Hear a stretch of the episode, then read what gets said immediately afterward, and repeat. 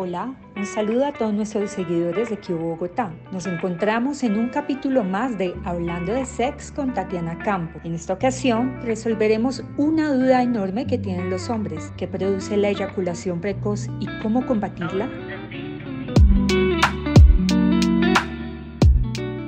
Importante, antes de eso, entender que no todo lo que sucede es eyaculación precoz. Y si tuviste un hecho aislado, que tú me digas, Tatiana, siempre he tenido mi comportamiento sexual normal y un día tuve eyaculación precoz, me vine antes, me corrí súper rápido, es algo normal, puede suceder. Recordemos tres factores principales que tiene la vagina que hace que la tarea a veces sea dura y es que es un lugar calientito, húmedo y apretado. Entonces cambiar el pene de ambiente se pone como difícil la situación. Y si ese día estás más sensible, puede suceder.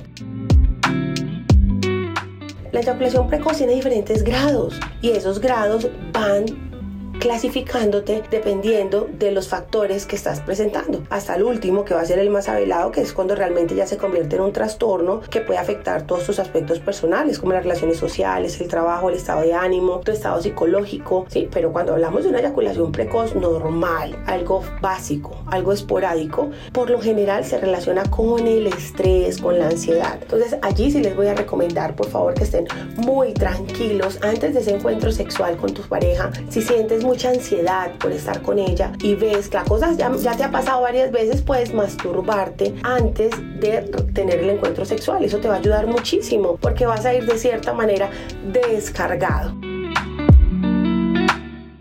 Otra cosa que puedes tener en cuenta es tú tomar el control en la relación y así vas a poder elegir en qué momento parar, en qué momento detenerte y por lo menos si la chica te está practicando la felación, bueno, el sexo oral, puedes detenerte y pasas a otro, otro momento, a estimularla tú, a jugar un poco, a explorar su cuerpo y cambiar el chip.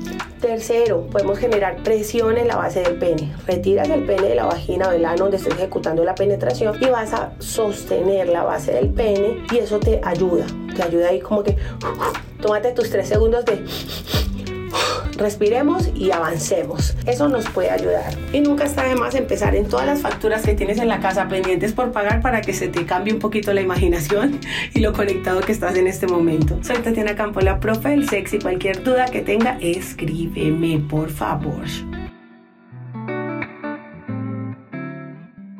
Este fue un capítulo más de Hablando de Sex con Tatiana Campos. Recuerda seguir todas nuestras redes sociales como arroba Bogotá y nuestra página web www.cubobogotá.com.